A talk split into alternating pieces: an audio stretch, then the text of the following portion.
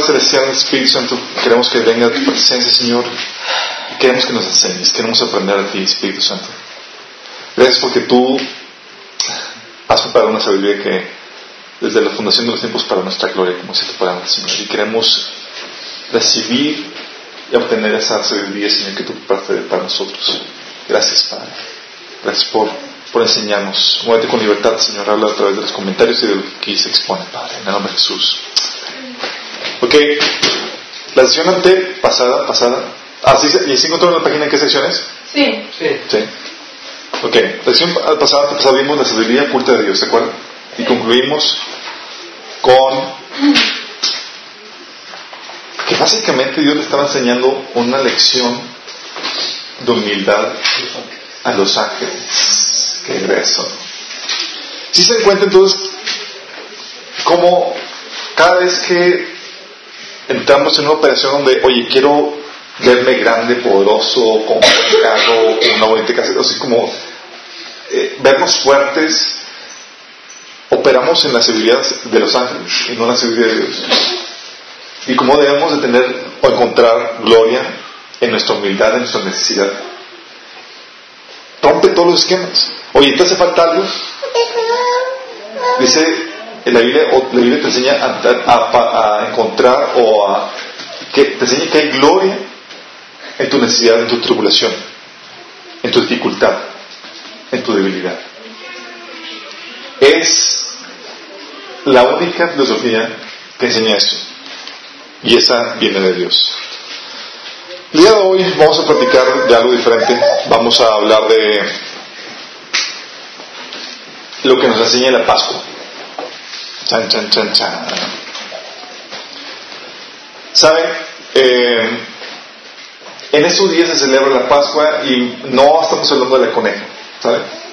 No estamos hablando de eso, estamos hablando de el tiempo de lo que se conoce de otra forma como la pasión de Jesús, el tiempo de su muerte, su crucifixión, su traición y su resurrección.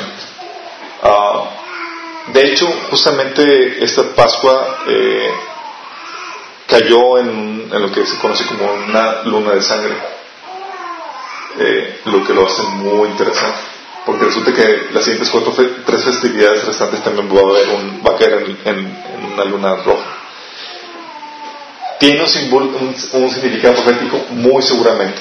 Dios estableció los tiempos y las sazones de, de los, de los... De hecho, dice en Génesis que Él puso a los astros y las estrellas como señales para los hombres. Entonces, muy posiblemente tenga algo que ver. Pero es un tema que hablaremos más cuando toquemos el taller de escatología en los miércoles, para que nos sintonicen o nos, nos puedan ver.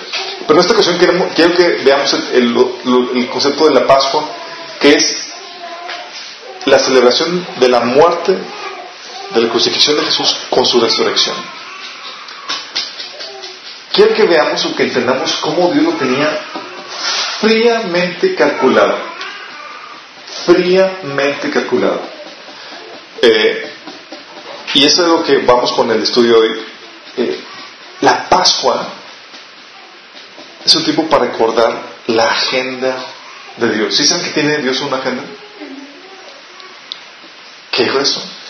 Pero es una agenda donde él no la posterga como nosotros, que quien ya no pude, bueno, déjame correr aquí y estar para tal, o, ¿sí?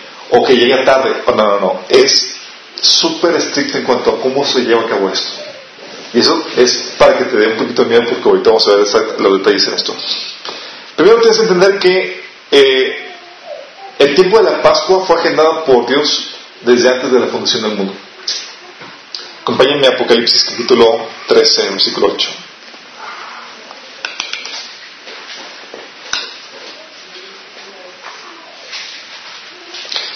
Apocalipsis 13, 18 habla de que el Cordero de Dios fue inmolado desde antes, desde la fundación del mundo. ¿Cómo? Digo, ¿fue crucificado Jesús en el año 33 de nuestra era? Sí y no. Es decir, en la agenda de Dios, la muerte expiatoria de Jesús fue agendada desde antes de que la creación empezara. Dios ya sabía de antemano que, ah, es que vamos a tener que llevar a cabo este sacrificio. Para Dios no hay sorpresas. ¿Sí saben lo que significa la muerte de Jesús? La paga del pecado. La paga de nuestro pecado significa el costo de nuestro perdón. Sin crucifixión no puede haber perdón. Sí, no puede haber redención. Y Dios sabía desde antes de la fundación del mundo que Jesús tendría que pagar la paga de su pecado. Desde antes estaba, estaba, eh, estaba agendado por parte de Dios. Por eso cuando Adán y Eva pecaron, sí, Dios no se paniqueó como cualquier otra persona lo hubiera hecho. ¿Te ha pasado alguna situación donde sucede un incidente fuera de, los, de lo normal o una emergencia o algo que, una siniestro o algo y de repente, ¿y ahora qué voy a hacer? Y estás todo preocupado por ver qué haces, dónde sacas el dinero, a quién le llamas. No, no, no, Aquí simplemente Dios majestuosamente saca a revelar su plan de acción con el hombre pecado. Acompáñame a Génesis capítulo 3. Tan pronto como Adán y Eva pecaron, Dios empieza a revelar su plan maestro, exactamente, su plan glorioso de la, de la redención. Obviamente en ese entonces no se le conocía como la Pascua. Sí. Pero está hablando de ese momento en donde Satanás y Jesús verían así en la lucha final. Dice Génesis 3:15, ¿alguien lo tiene? Y pondré enemistad entre ti y la mujer, y entre tu simiente y la simiente suya. Esta te herirá en la cabeza, y tú le dirás en el calcañar. Nada más quiero que imaginen o que vean la escena de, de después de que pecaron. Después de que pecan, obviamente Dios empieza a buscar a Adán y ¿dónde estás? No, pues estaban escondidos porque se dieron cuenta que estaban desnudos. Eh, y luego ya empieza el juicio de Dios por el pecado que había hecho. ¿Sabes qué? ¿Por qué por, digo, porque tú comiste esto, le empieza a traer el juicio al hombre. Comerás del sudor de tu frente, y la mujer los sudores del parto, y a la serpiente le dice esto. Sí, que se, va que se iba a arrastrar en, el, en y iba a comer polvo. Y dice, y pondré enemistad entre ti y la mujer, entre tu simiente y la simiente suya. ¿A qué se refiere con esto? La descendencia. Pero está hablando a la descendencia, a la simiente de la mujer. Aquí está hablando de una profecía mesiánica, es la primera profecía de Jesús, evidentemente nombrada cuando se ocurre la caída. Diciendo, hey, aquí está, tengo la solución. Y empieza a develar su plan maestro. Dice, y este te dirá en la cabeza y tú le dirías en el, calcañar. ¿Dónde, en qué momento fue herido la cabeza de la semilla de Dios, la semilla de la mujer, y en qué momento fue herido la serpiente en el calcañar? Digo, Jesús en el calcañar y la, y la serpiente en, la cabeza. Cuando está hablando de que la serpiente sería herida en la cabeza, está hablando de que sería un golpe mortal. Mientras que la herida en el calcañar sería algo que se puede restablecer fácilmente. O sea, va a haber un conflicto donde la simiente de la mujer, o sea, el Mesías, sería herido en el talón, que es el calcañar. Pero la herida en el calcañar no es de muerte, la herida en la cabeza, sí. ¿En qué momento se llevó a cabo eso? El calcañar es la muerte de Jesús y la resurrección. El golpe mortal. Fue en el momento de la primera Pascua. Ahí donde estaba siendo crucificado Jesús. Sí, estaba sucediendo, se está cumpliendo este. O sea, simultáneo. Simultáneamente. sí, porque era el primer paso para que se diera golpe, la resurrección. Ahí, en esa crucifixión, estaba Jesús siendo molido por sus pecados, por nuestras rebeliones, estaba siendo herido en el. Pero Satanás estaba siendo herido en la cabeza, es decir, un golpe mortal. De hecho, dice la Biblia que, Jesús expuso o venció sobre los principales potestades en la cruz, exhibiéndolos en la cruz. Un golpe maestro ahí. Aquí es la primera profecía de este evento que estamos celebrando como le pasó. Inmediatamente desde la desde la caída. Estamos hablando todavía en el Edén, si nos damos cuenta. ¿Ustedes creen que así como que después de que oyó la profecía, Adán y Eva no preguntaron, Señor, ¿qué te refieres con esto? ¿O cómo está la cosa? Se dice que Adán y Eva les reveló Dios, les platicó el Señor el plan de redención a detalle. De hecho, hay mucho material para explicar, pero ahorita vamos a ver nada más a tocarlo a grande, a grande, de grande, a grosso modo. Inmediatamente cuando Dios dice eso, Dios empieza a explicarles a Adán y Eva el, plan redentor de, para la humanidad. Por medio de la simbología del sacrificio de un animal que cubriría su pecado. Inmediatamente, da la profecía, eh, la profecía acerca del Mesías que iba a venir a salvar a la humanidad, que iba a destruir al enemigo, sí, iba a sufrir daño, sí, pero no de muerte. El enemigo sí. Pero eh, empieza Dios, después de mencionar eso, empieza a darle, a explicarle cómo iba a hacer todo el plan de, redención. Y bueno, a ver a lo que me refiero. La Biblia menciona en Colosenses 2.17 que lo que se escribió en el, Antiguo Testamento, chicos, es sombra de lo que había, que había de venir. Y esa sombra tiene su, cumplimiento en Jesús. Todo el Antiguo Testamento empieza a hablar de todo el plan de redención, pero en, simbolismos, en sombras. Y es en el Nuevo Testamento donde se empieza a tener ya un cumplimiento real, donde ya empiezas a ver, ah, esa sombra ya tiene cara, ya tiene forma, ya tiene nombre. Sí. Jesucristo. Y en Romanos 15, 4 menciona que todas esas cosas que se escribieron en el Antiguo Testamento fueron para nuestra enseñanza y para nosotros, quienes han venido el cumplimiento de los tiempos. Y es entonces donde puedes ver en la, que en el Antiguo Testamento Dios empieza a hablar de Jesús y su cumplimiento a través de simbología, a través de sombras. La primera simbología lo vemos en Génesis 3.21. Nada más imagínense. Dice la Biblia que en Génesis 3.21 que cuando pecaron, obviamente estaban ellos desnudos. Pero ¿qué habían hecho Adán y Eva cuando se dio cuenta que estaban desnudos? Taparon. Sintió vergüenza. ¿Y con qué se taparon? Con, ramas. Con ramitas. Sí.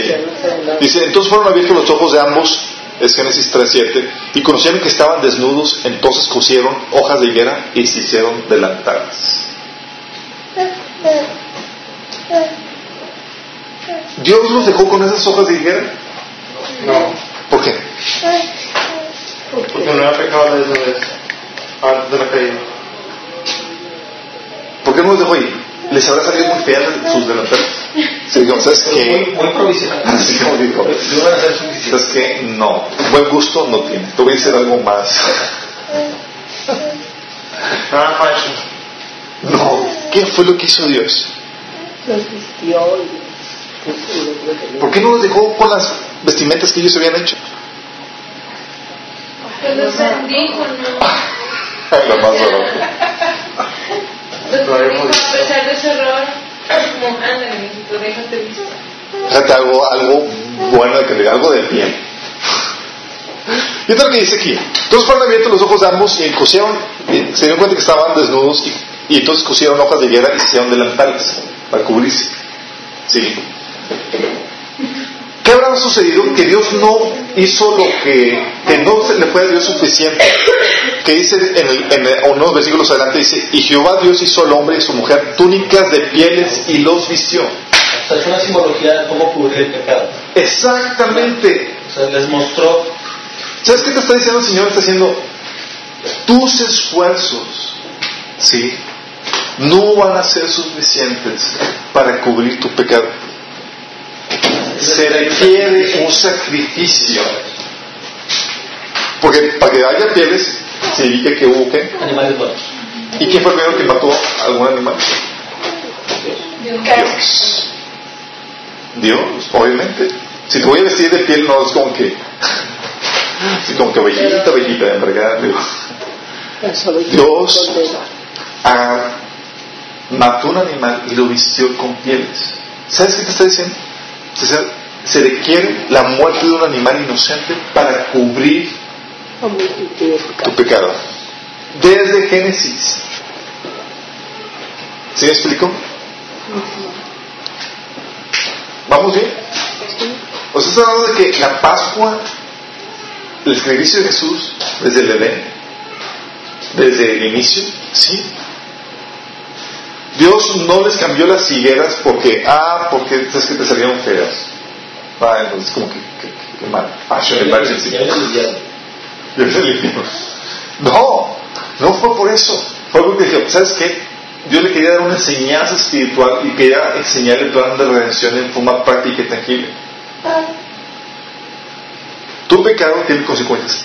Y tus esfuerzos y lo que tú haces jamás va a poder compensar esto. Se requiere la muerte de un, de un inocente que cubra tu pecado, que te viste de justicia.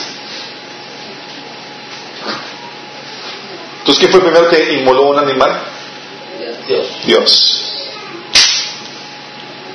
Con eso acabamos todas esas campañas de pobrecitos animales, de los animales, sea, vemos a Dios actuando de esa forma para poder dar enseñanza espiritual y cubrir el pecado. Ahora quiero que entiendamos una cosa. Antes de la, del diluvio, ¿sabían ustedes que todos los seres humanos eran vegetarianos? ¿No sabías? Eran pegados. Y de hecho, eran vegetarianos del tipo, no de, ni siquiera vegetarianos como ahorita lo conocemos, eran, no, no, no, eran pura fruta. Sí, pura fruta y verdura y todas esas. De hecho, menciona eh, Génesis 2.16, el Señor le dijo a Adán y Eva, y mandó a Jehová al hombre diciendo, de todo árbol del huerto podrás comer. ¿Y no cambió esa dirección? Sí. No dijo animalito. No dijo animalito, no patito. El patito era para animales, ¿va? Los animales no comían personas. No era como que veías a, a llevar corriendo y el hombre atrás de él.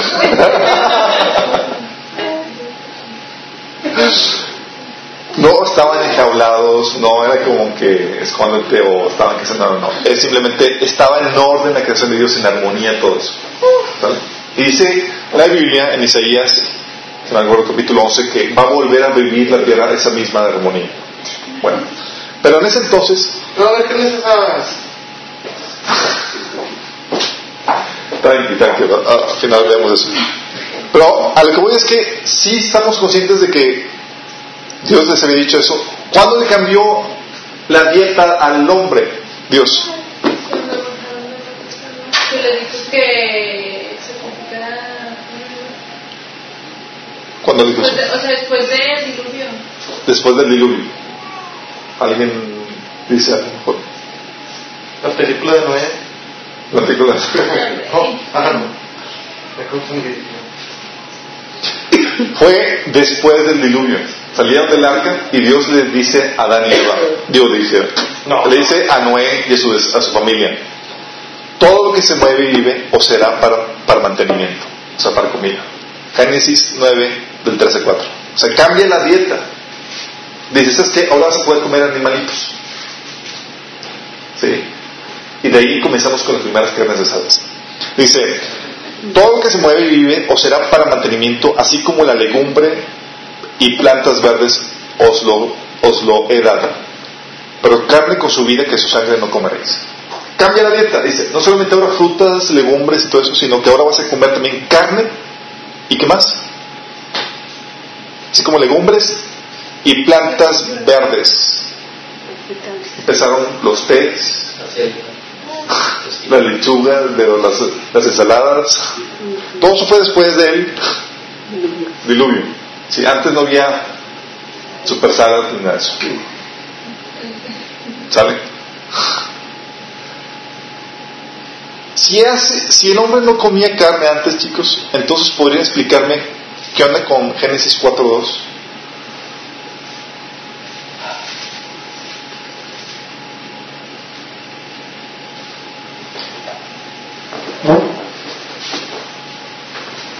Tiempo después dio luz al hermano de Caín y le puso por nombre Abel. No. Génesis 2, 4.2. Después dio a luz a su hermano Abel, y Abel fue, ¿qué? Pastor de ovejas y Caín fue labrador de la tierra. Ok. Si no comían carne, ¿para qué quieres pastorear ovejas? Para sacrificios a Dios. Pero esto fue antes de. ¿Antes de qué? No. Ah, Eso fue antes del diluvio. Sea, no comía. O sea, Después de la caída. después de que caída, Ah, pero, Pero antes no ¿qué era dice usted? No era para comida, sino para sacrificio. si no era para comida, era para sacrificio. ¿Vamos captando? Antes del diluvio se construían hojas y no eran especialmente para comer, eran para sacrificio y para vestimenta, obviamente. Eso te da una, idea, de, por qué fue rechazado Caín en el sacrificio que ofreció, en, la ofrenda que, le ofreció a Dios. ¿Se acuerdan? Génesis 4, del 3 al 5. Y aconteció eh, andando el tiempo que Caín trajo del fruto de la tierra una ofrenda a Jehová, y Abel trajo también de los primogénitos de, su- de sus ovejas, de lo más gordo de ellas. Y miró Jehová con agrado a Abel y su ofrenda, pero no miró con agrado a Caín y la ofrenda. ¿Se han preguntado por qué a Caín no y a Abel sí? Yo pensaba que porque Dios conocía su corazón. Es una interpretación que podría ser. La otra, a la cual apunta todo lo que les voy a ir diciendo, muy seguramente era una situación donde Dios había Ah, un animal. No. Era. Dios había establecido la forma en que se debían hacer los sacrificios en. Sí. Y tenía que ser una oveja. Tenía que ser un, animal puro. Sí. Pero la problemática aquí es que pastor era su hermano. Y que en, rechazando, que re- había rechazado por. eh, rechazó ofrecer lo que Dios había estipulado y quiso agradar a Dios con lo que él había trabajado y no con lo que Dios había establecido. ¿Me explico? Otra vez las obras. Es como que señor, yo hice eso, me esposé con esto. Y el Señor dice, no, necesito, o sea, para lo que me agrada es el sacrificio.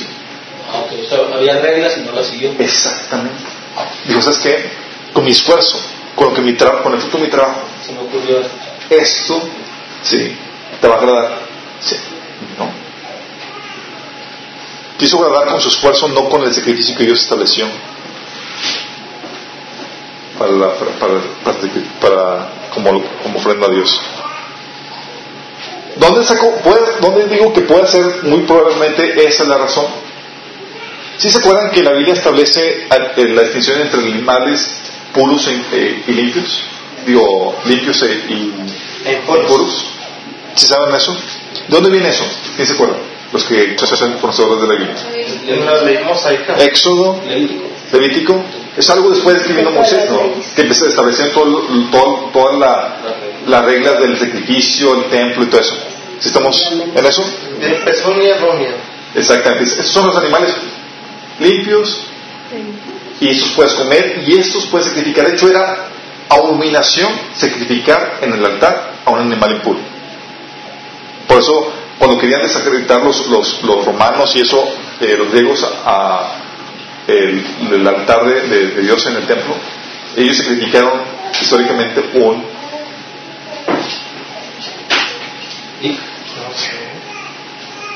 un marranito. Sí. Un lechón. sacrificaron en el altar y se- con eso des- eh, profanaron el templo y lo hicieron también para sus los dioses. Nada más para que se den una idea. Entonces, la distinción entre el animal limpio y uno impuro viene a, a partir de la ley. ¿Es correcto, don Ernesto? Sí. ¿Todos estamos de acuerdo? ¿Será cierto eso? Si eso es así, entonces, ¿cómo pudo Noé distinguir entre animales limpios y animales que no eran limpios? Le dijo a los eh, de la, que parejas de ciertas especies. ¿Es cierto? Dijo, dijo, dijo Dios a Noé, uno y uno, ¿estamos de acuerdo? Y en Génesis 7, 2 dice, le dice, le hace una exclusión a Noé, dice, de todo animal limpio tomarás siete parejas, macho y hembra, más de los animales que no son limpios, una pareja, el macho y su hembra. Dios diciéndole a quién? Que ya había animales que no limpios. Él ha probado para comer y también para el sacrificio. Y Noé sabía cuáles eran, sabía cuáles eran, de dónde sacó esa información, De Dios. de dónde chicos. Se enseñó en el Edén. Desde Caín y Abel, desde Adán y Eva sabían qué animales eran los que se podían sacri- ofrecer como sacrificio. Bueno, o sea, ya existían las reglas, pero él como las supo. Porque se pasa. O sea, tu, tu chin ya lo trae. No, no, no. se- o sea, estás hablando de que de generación en generación se Ah, se enseña. Se enseña. A las enseñó. Sí. Claro, se, les enseñó, se enseñó a sus descendientes. Y aparte, muy, de hecho, que eran? Eh, eran generaciones que vivían cerca de mil años. Moisés- eh, Adán vivió 900 y cacho, Matusalén y tantos. De hecho, no me acuerdo, ustedes hagan la línea, pero Adán conoció a Matusalén, a, y creo que hasta llegó a conocer a Noé, si mal no recuerdo, o, una, o su papá, sí. Nada más imagínate, digo, ¿Cuánto tiempo duraron? Sí, vamos captando esto. Entonces decíamos, oye, la distinción entre animales limpios y los que no, venía de la ley, no tal cual, viene desde Génesis.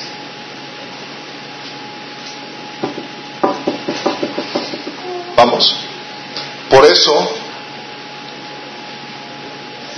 ¿qué fue lo que hizo Noé tan pronto salió del, del arca? En Génesis 20, 8, 20. ¿Alguien lo puede? ¿Y qué sacrificó? Dice, yo, yo tengo. Dice, oh, animal limpio. Identificó Noé un altar a Jehová y tomó de todo animal limpio y de toda ave limpia y ofreció holocausto en el altar.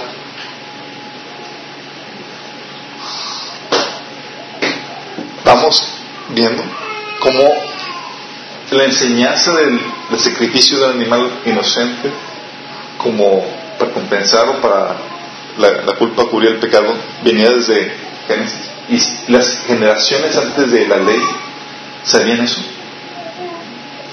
¿qué eso? Dios por eso dice que muy seguramente Adán y Eva y todos sus descendientes sabían la historia del sabían que venir, iba a venir un redentor y sabían la mecánica. Sí. Los animales limpios eran los que eran utilizados para, eh, para sacrificios. Por eso, la diferencia del sacrificio de Caín y del sacrificio de Abel. El sacrificio de, de, de Abel cumplía con los criterios y con las instrucciones de Dios y era lo que Dios quería enseñar de una forma profética para que la humanidad supiera que venía el Cordero de Dios que quita el pecado del mundo. Pero eso fue nada más ellos. ¿Se acuerdan los patriarcas? ¿Qué hacía Abraham cuando llegaba a un lugar?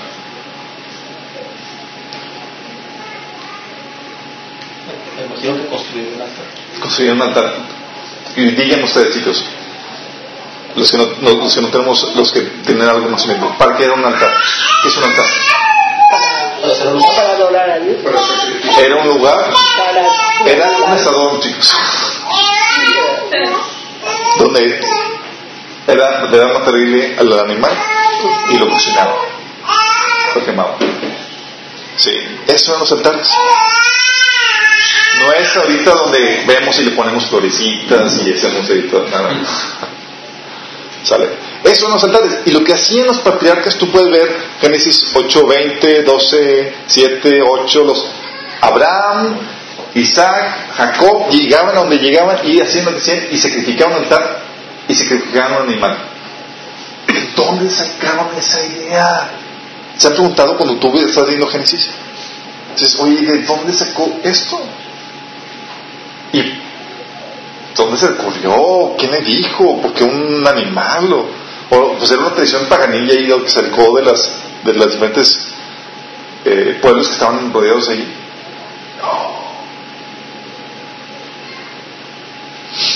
Viene desde Adán y Eva. Se reiteró con Noé y venía así de generación a generación. Fue enseñado en el mismo Adén. ¿Vamos? ¿Bien? O sea, la Pascua, el sacrificio del, del Cordero de Dios, se venía anunciando desde Génesis y por parte de los vez que construían un altar.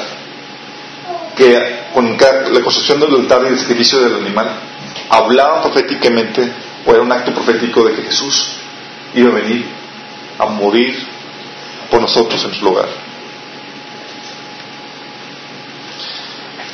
Interesante, ¿no? Obviamente ustedes ya saben todo esto.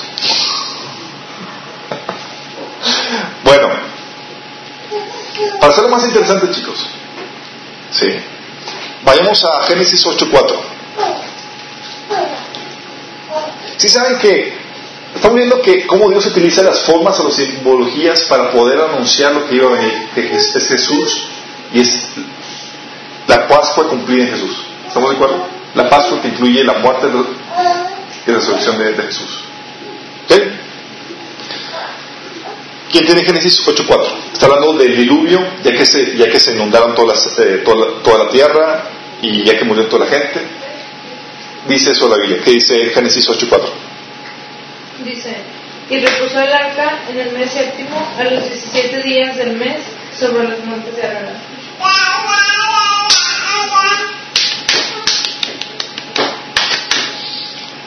Ok.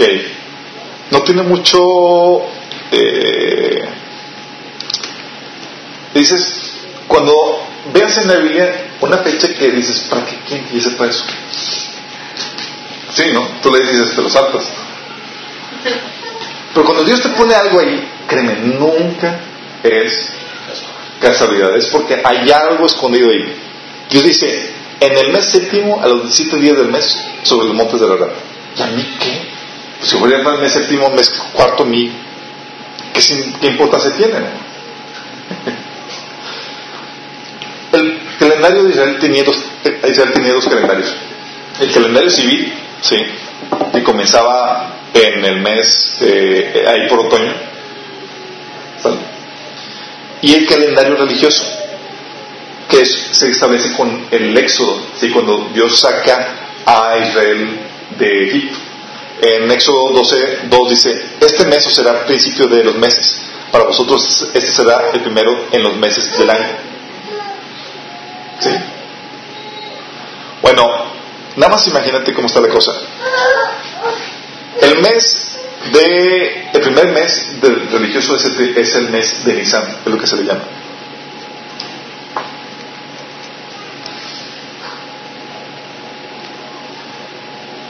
Y Jesús eh, y el arca, chicos, eh, perdón, dicho, en el mes séptimo del mes religioso, o sea, que es el que estamos hablando aquí, este mes dice, en el arca en el mes séptimo, a los siete días del mes, ¿saben qué fecha resulta ser?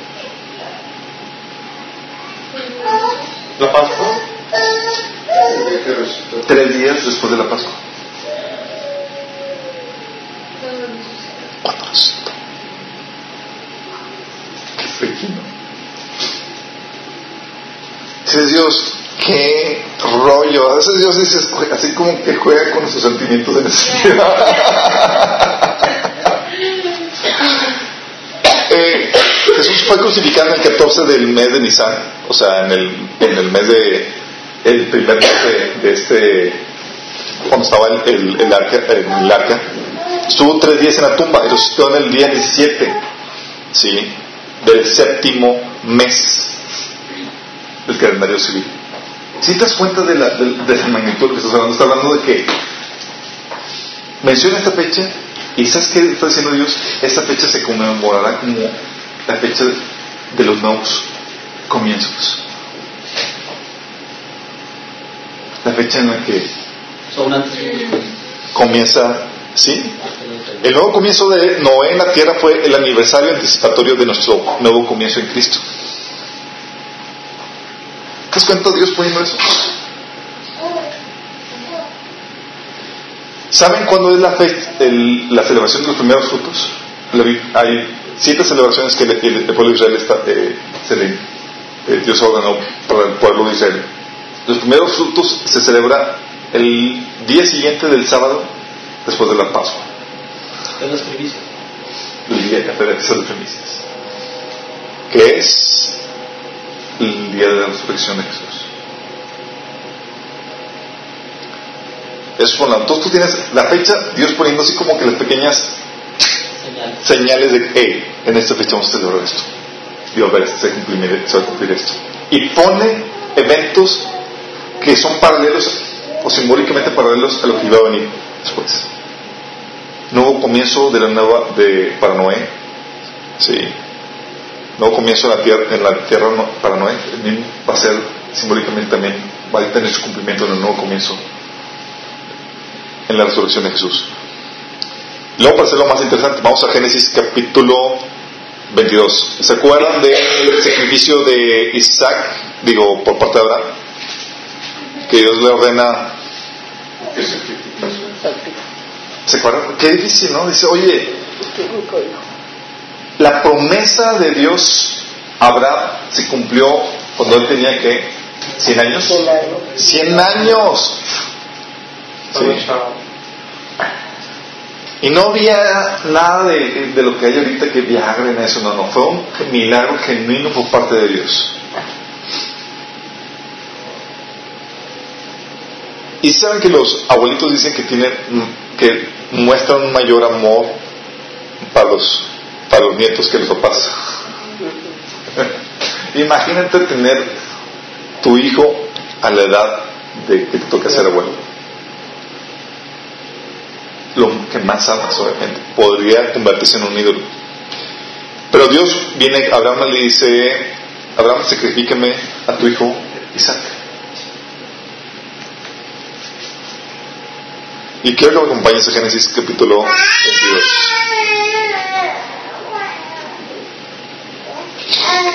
Génesis capítulo 22,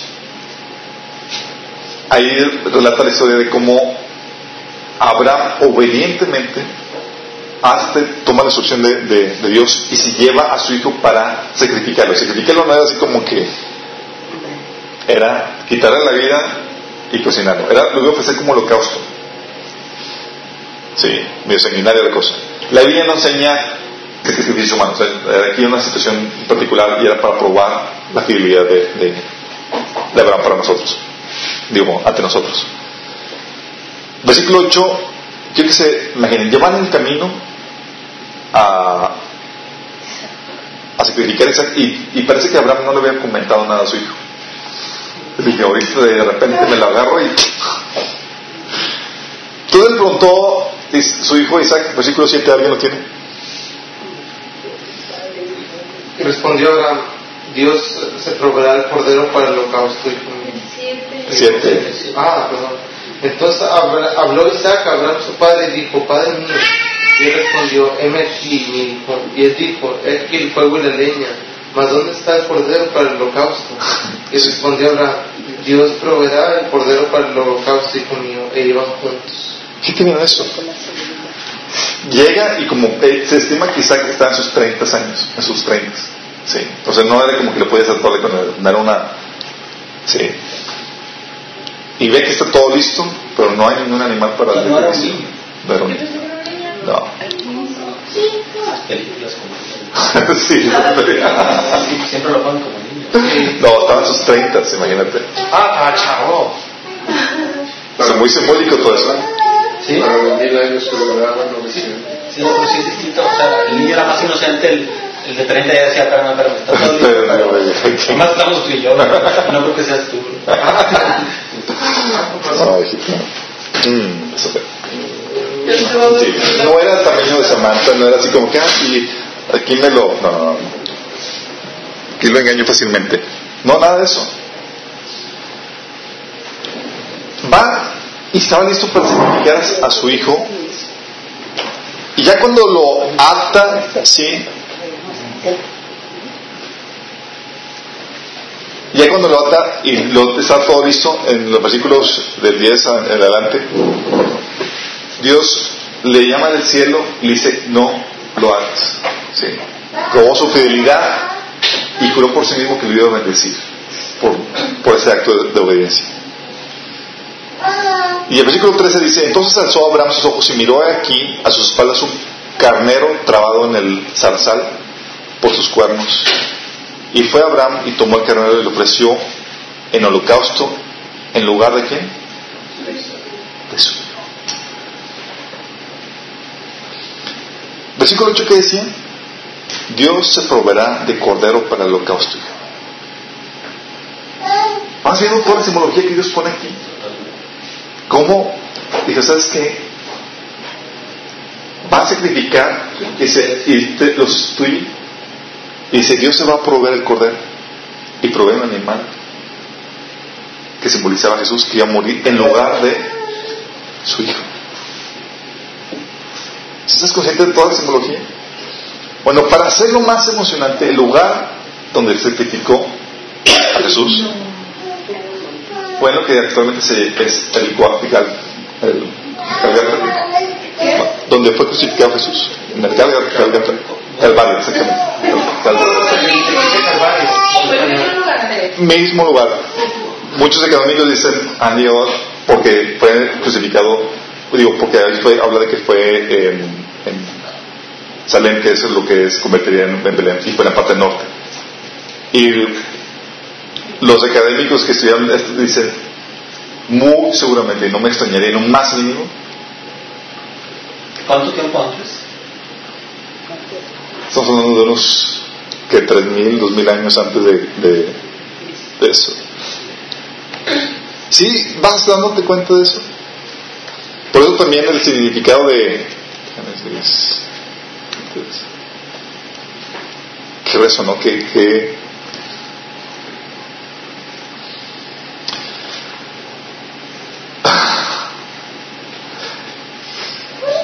Y el versículo 14 dice, y llamó a Abraham el nombre de aquel lugar, Jehová proveerá. Por tanto se dice, en el monte de Jehová será provisto. Y se dice que Jesús murió en un lugar elevado, en ese monte, justamente. Ahí se Dios se proveyó de su sacrificio, su historia. Ya ve, quiere, quiere. Qué grueso, ¿no? Está así bien de... Pero es Dios marcando y ¿Y ustedes creen que esto tuvo un, así como que fue nada más de Dios? No, Dios estaba poniendo y apuntando todo lo que iba a suceder, su trama de redención.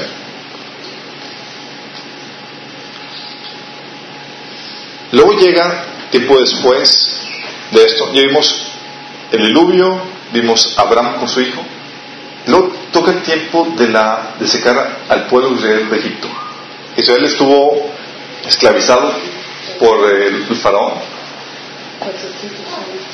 Y Dios impone la festividad de la Pascua. Fíjate lo que dice en Éxodo, capítulo 12. Sí.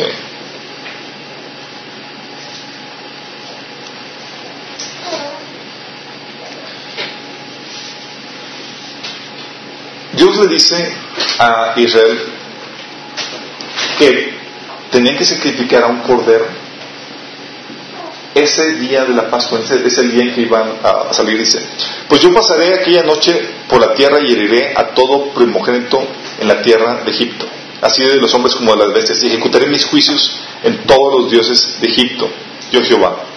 Y la sangre os será por señal en la casa donde vosotros estéis, y la sangre, y veré la sangre y pasaré de vosotros, y no habrá en vosotros plaga de mortandad cuando hiera a Egipto. Qué heavy. Nada más quiero que se imaginen la dinámica que estaba teniendo aquí Dios con el pueblo de Israel.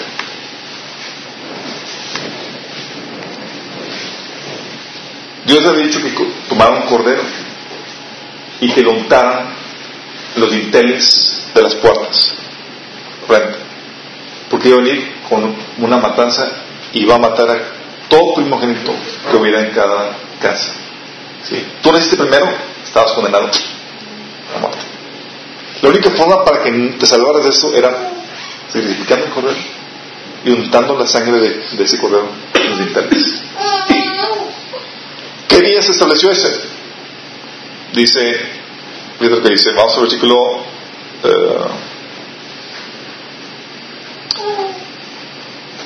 versículo 5 dice: El animal será sin defecto, macho de un año, lo tomaréis de las ovejas o de las cabras. O sea, puede ser una oveja o una cabra. Y lo guardaréis hasta el día 14 de este mes, de este, de este mes y lo inmularás y lo inmulará toda la congregación de Israel entre, lo- entre las dos tardes. Sí, hablando de la tarde del, del, eh, del 14 y antes del, del, del 15.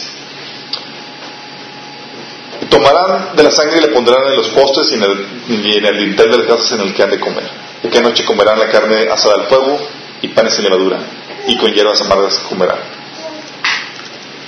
Bueno, pues nada más imagínate. Sí. Ese sacrificio, también aquí han apuntado, era la celebración de la Pascua. En la Pascua tenían que sacrificar un cordero que los libraría de la muerte y les daría la liberación de Faraón. Faraón es un símbolo también de Satanás. Éxodo 12, del 30 al 31 dice, y se levantó Faraón aquella noche y él, y todos sus siervos y todos los egipcios hubo una gran clamor en Egipto porque no había casa donde no hubiese un muerto. E hizo llamar a, Moisés y a Aarón de noche y les dijo, salid del medio de mi pueblo, vosotros y los hijos, y los despachó. Órale.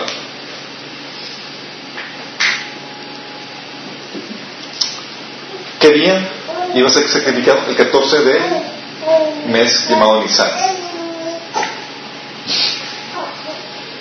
¿Sabes cuándo fue crucificado Jesús? ¿En qué fecha? ¿En qué día exactamente? Se expandieron el 14 de... El 14. Justamente cuando se tenía que sacrificar el cordero, Jesús estaba cumpliendo la fecha.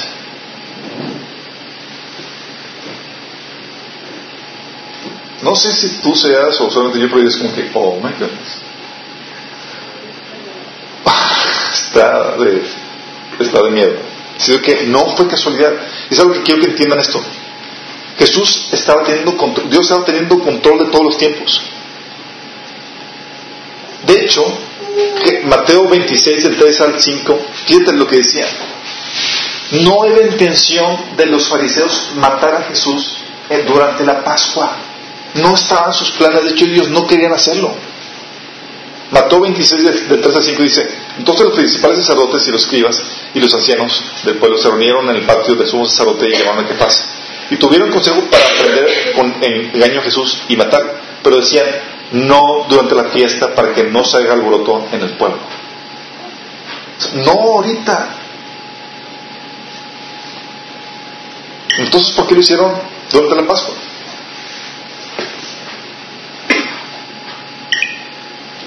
Entonces, ¿por qué lo hicieron durante la Pascua?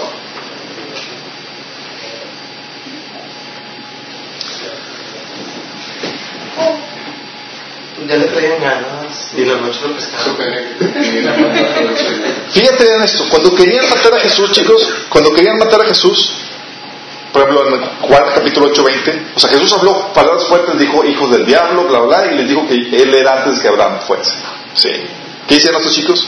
Entonces, hablando Jesús esas palabras, eh, y, nadie le prendía, ¿sí? Porque eh, no- su tiempo no había llegado. Dice, y nadie le prendió porque aún no había llegado su hora. Y luego más adelante, al final de ese, capítulo, cuando dijo que él era el gran yo soy, lo iban a apedrear y se les fue.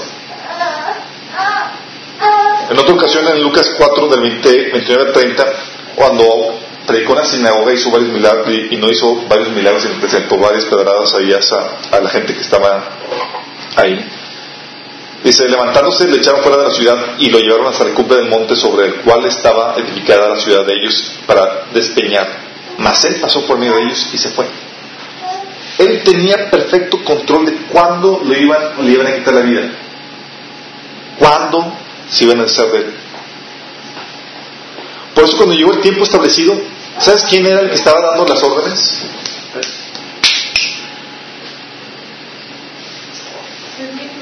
Él mismo estaba coordinando su entrega. Es tiempo. Sí, por eso Jesús decía, nadie me quita la vida, sino que yo la pongo de mí mismo. de mí mismo. Sí. O sea, a mí nadie me... O sea, Él está por encima de... de entonces, ¿vieron la película del Hijo de Dios? Sí. Y te mencionas así como que de repente Jesús le caía ahí el 20 de que más traicionado, sí, la revelación ahí, estaba en perfecto control, sí. Y tampoco era una situación donde eh, Judas estaba siendo obligado a, a traicionarlo, no, no. Judas quería traicionarlo. Más imagínate, Jesús dando instrucciones.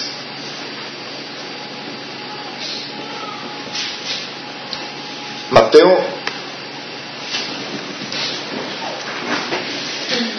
26 del 20 al 25. Fíjate lo que dice.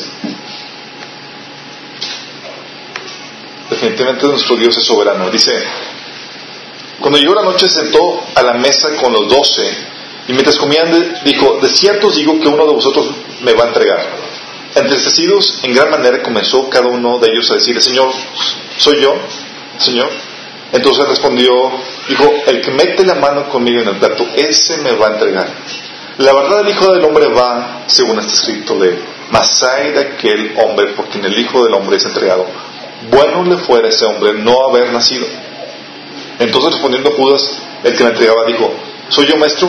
Le dijo, tú lo has dicho. Y luego, para hacerlo emocionante, en medio de la plática, en Juan 13, 27, ya terminando la cena, después de, del bocado, eh, eh, Jesús le, da un, pedazo de pan a, a Judas, y después del bocado Satanás entró en él, entonces Jesús le dijo, lo que vas a hacer, hazlo pronto. En pocas palabras, tengo una cita que cumplir. Sí. Cuando aparecieron los, los soldados, él incluso estaba dando instrucciones, coordinando toda su entrega. Volvió, es Juan 18, del 7 al 8, dice, volvió pues a preguntarles, ¿a quién buscáis? Ellos dijeron, a Jesús Nazareno. Respondió, respondió Jesús, os he dicho, aquí estoy. Pues a mí me buscáis, dejar ir a estos. so, aquí estoy. Sí, y a mí y por favor dejen a estos libres. Primero,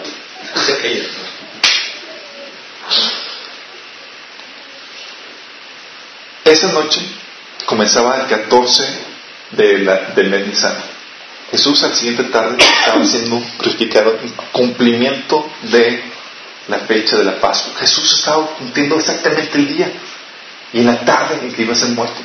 Tal era el detalle, decía en, en las instrucciones de cómo se iba a celebrar la Pascua, que decía que incluso cuando comías el cordero, el cabrito, el cordero, no debías de romper ningún hueso. ¿Y sabes tú que Jesús no le fue quebrantado ningún hueso? Sí. Cada detalle hablaba de, esa fecha de cumplimiento. Y Jesús estaba aquí cumpliendo. De hecho, se dice que la Santa Cena no fue la celebración de la Pascua, porque los judíos celebraban una, una, una cena preparativa antes de la Pascua. Fue el siguiente día cuando se celebraba la Pascua. Jesús no celebró la Pascua, sí, sino él estaba haciendo la Pascua el siguiente día, cuando todos estaban celebrando. Ajá, porque mañana es Pascua para los judíos, entonces este Jesús estaba antes. exactamente. Le llaman el día de la preparación porque tienen que sacar toda la levadura del lugar donde fueran a celebrar la Pascua. Sí, la Pascua entonces mañana, ¿no? Era el 14 de Nisan. O sea, fue cuando fue la, luna nueva, se fue, se fue el día de la, de la Pascua. La Pascua que celebramos los cristianos no es, no es la, la judía tal cual. ¿Qué te enseña esto, chicos, con lo que estamos viendo? Nada más está así. Ve cómo Dios está así, calcula el lugar donde fue crucificado Jesús, el día en que fue crucificado Jesús, establecido desde milenios atrás, desde el Génesis. El cómo iba a ser, que iba a ser el sacrificio de un, simbólicamente de, de alguien puro, de alguien sin, sin pecado, desde antes. ¿Qué te enseña esto? ¿Sabes qué a mí qué me enseña? Que Dios tiene todo bajo control. Que no se le escapa nada de nada, de tu vida. Dice la Biblia que aún el, si cae un pelo de tu cabeza, Dios está al tanto de eso. También te enseña que Él es el Dios de la historia, de los tiempos. Él estableció y estableció ya la historia de la humanidad. Tu historia personal, tu relato que ibas a vivir, que no ibas a vivir, tiene control de eso. Dios no se paniquea. Y le puede sorprender. Él ya tiene la historia escrita. Mi historia, como tu historia, la historia de cada nación y la historia de la humanidad en general. Por eso tenemos el final, chicos, escrito en nuestras Biblias. Sabemos qué va a pasar. Cada detalle está establecido. Y lo otro que me enseña, que me enseña esto es que Dios tiene una agenda que nadie puede quebrantar. Los judíos no querían cumplir eso, ni querían crucificarlo en la Pascua, pero al tiempo. Y Dios dice, ahora se tiene que cumplir. Y ya se apresuraban por tirar el cuerpo para que no se quedara así. Porque no consideraban puros a las personas que morían de esa forma. Al celebrar la Pascua, cuando celebran la Pascua, chicos, ¿sabes qué estás haciendo? Estás celebrando la agenda de Dios. Estás celebrando y dices, ¿sabes qué? Dios tiene una agenda desde antes de la fundación del mundo. La anunció desde Génesis, desde Edén, y se cumplió tal cual. La fecha y el lugar y la forma en que debe cumplirse. La Pascua recuerdas que Él tiene una agenda que todavía incluso tiene pendiente por cumplir. ¿Sí saben? Hay cosas que Dios ha anunciado que tiene pendiente por cumplir. ¿Sí bien eso? Esta agenda se cumplirá con la misma contundencia y exactitud con la que se ha cumplido la anterior, chicos. No va a haber falla. ¿Sabes dónde viene la agenda de Dios publicada? En Éxodo. Levíticos 23. Las siete celebraciones del pueblo de Israel. Eso leímos un miércoles. Exactamente. Que sí, yo vi. Las siete celebraciones del pueblo de Israel, chicos. La Pascua, en Levíticos 23.5, se cumplió con el sacrificio expiatorio de Jesús, con la muerte de Jesús. Sí. Levíticos 23.6 habla de la otra celebración, los panes sin levadura se cumplió con la vida sin pecado de Jesús, el Mesías, y también con la santificación que Jesús propició a la iglesia con su, sacrificio. Sí. La fiesta de los primeros frutos que viene anunciada en Levíticos 23:11 se cumplió con la resurrección, chicos. 1 Corintios 15:20 dice, mas ahora Cristo ha resucitado de los muertos, primicia de los que durmieron es hecho, hablando, haciendo referencia a los primeros frutos.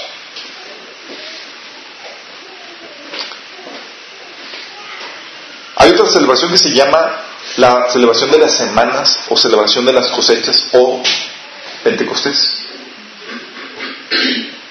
Levíticos 23.6. ¿Sabes cómo se cumplió? En hechos.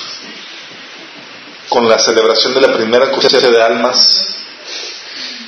Ese día, ¿se acuerdan? Cuando Pedro fue bautizado por el Espíritu y ese día fue la primera cosecha de almas que se tuvo con la aplicación de Pedro. Se, cumplieron, se convirtieron 3.000 personas en ese 3.000 personas sin contar niños ya. Sí. Ese mismo día, Pentecostés, nacimiento de la iglesia. Todos chicos en el mismo día en que tienen que cumplirse. La siguiente celebración que tiene por cumplirse es la fiesta de las trompetas. Y esa celebración, ¿saben cuál es? ¿En qué evento tendrá su cumplimiento? En el rapto. Corintios 15, 52 menciona que en un momento, en abrir y cerrar de ojos, al final de la trompeta, porque se tocará la trompeta, los muertos serán resucitados incorruptibles y nosotros seremos transformados y recibiremos a Jesús en las nubes. La fiesta de las trompetas. Dices, ¿por dónde crees que voy a ser el rapto? No sabemos el año, pero sabemos que se va a cumplir en esta fecha. Tal cual. Sí. Googlealo. De hecho, el rapto no se sabe cuándo va a ser, por, puede ser un día u otro, pero la fecha, eh, no sabemos el año que a ser. Pero es muy probable, no por, digo, por como la tendencia de Dios va a ser en esta misma fecha. Un 14 de Nisan. No, no es el 14 No de Nisan. El otro celebración que está pendiente, ¿cuál es aparte del rapto? La otra celebración es el día del perdón, Kipur. Yom Kippur. ¿Qué es- ¿Y qué cumplimiento tiene esa, esa celebración? La segunda venida de Jesús. El día cuando Israel será perdonado y salvado. Ay, Ay, yo estaba actuando, estaba ya actuando. Dice, a los días, Levítico 23, 27 dice, a los 10 días de este mes séptimo será el día de la expiación. Tendréis santa convocación y explicaréis vuestras armas y ofreceréis ofrenda ascendida a Jehová. Bueno, la Biblia menciona que va a haber un día en el que todo Israel será salvo y será perdonado. Ese día, ¿saben cuándo va a ser? Cuando Jesús regresa y nosotros con Él. Ese día es cuando Israel será perdonado y será salvado. Ahí vienen es, Zacarías 12, 10, Romanos 11 del 1 al 6 y del 25 al 36 habla de todo eso. Tenemos un día pendiente, una celebración pendiente. Entonces tenemos pendientes en la agenda de Dios el rapto, el día de la fiesta de trompetas, que es el rapto, el día del perdón o de la expresión, que se cumple en la segunda venida de Jesús, cuando el pueblo de Israel todo será salvo. Porque menciona la Biblia que Dios va a derramar un espíritu de oración y van a clamar a Dios en su tiempo de angustia. Y todo Israel será salvo. Sus pecados serán perdonados. Y tenemos una festividad pendiente. La fiesta de los tabernáculos. Habla a los hijos de Israel y diles a los 15 días de este mes séptimo ah, será la fiesta solemne de los tabernáculos a Jehová por siete días. Esta fiesta, ¿qué cumplimiento tiene?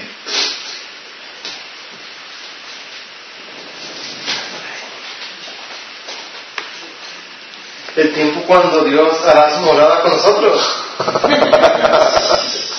Acompáñame a Apocalipsis, Apocalipsis 21, por favor.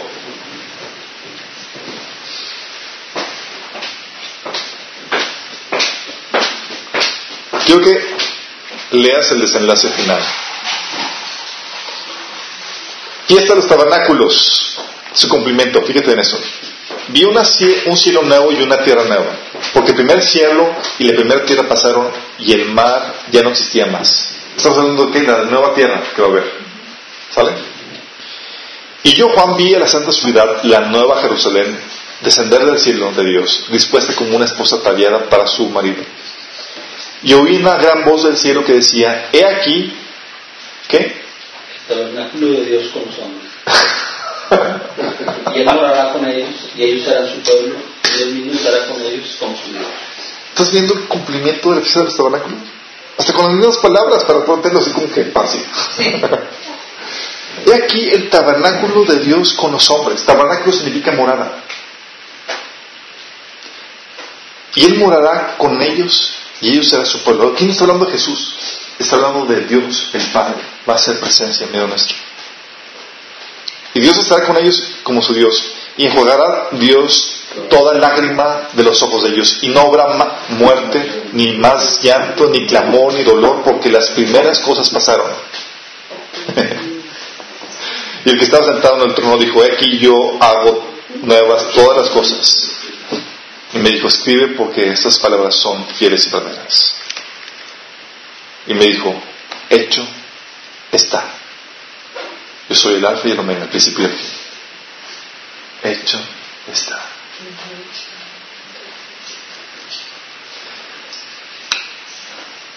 Esta celebración del paso, quiero que tengas muy en cuenta eso, muy en mente. Tú estás celebrando la fidelidad de Dios a su agenda,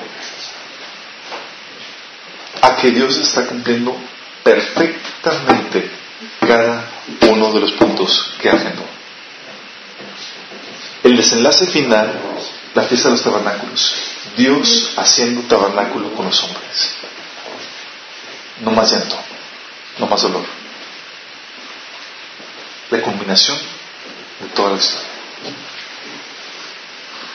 Vamos. Terminamos con una oración.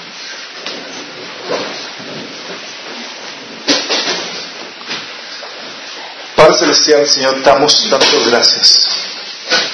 Porque sabemos y podemos ver, Señor, tu agenda. Agenda de amor, Señor. Tu plan redentor, Señor. Y cómo has establecido punto por punto para poderlo llevar a cabo exactamente en las fechas indicadas. Gracias, Padre, porque nos has hecho partes de su plan, Señor. Gracias porque por el cumplimiento de tu agenda, Señor, podemos tener vida eterna, perdón de pecados, Señor. Señor, ayúdanos a ver al futuro, Señor, a lo que está pendiente por concluirse, Señor. Que podamos vivir con esperanza y con temor y temblor, Señor, ante la venida, Señor, de los siguientes eventos que tú tienes agendado para la humanidad, Padre. Que podamos estar listos, Señor, para esa festividad de trompeta, Señor. Que podamos estar listos, Señor, y venir juntamente contigo, Señor, de nueva cuenta, para ese cumplimiento de la celebración del día de expiación o de perdón, Señor. Que podamos ser parte de los que puedan ver, Señor, regreso de nuestro Dios a ser morada con los hombres, Señor. Gracias, Señor, porque sabemos que todo eso, Señor, ya fue realizado. Porque tenemos confianza que se cumplirá al pie de la letra, Señor. Gracias, Señor, por tu fidelidad y por tu soberanía y tu plan maestro, Señor, en nuestras vidas. Te alabamos y te bendecimos, Señor, en nombre de Jesús. Amén. Es que nos nos vemos el próximo miércoles pasado. Bye.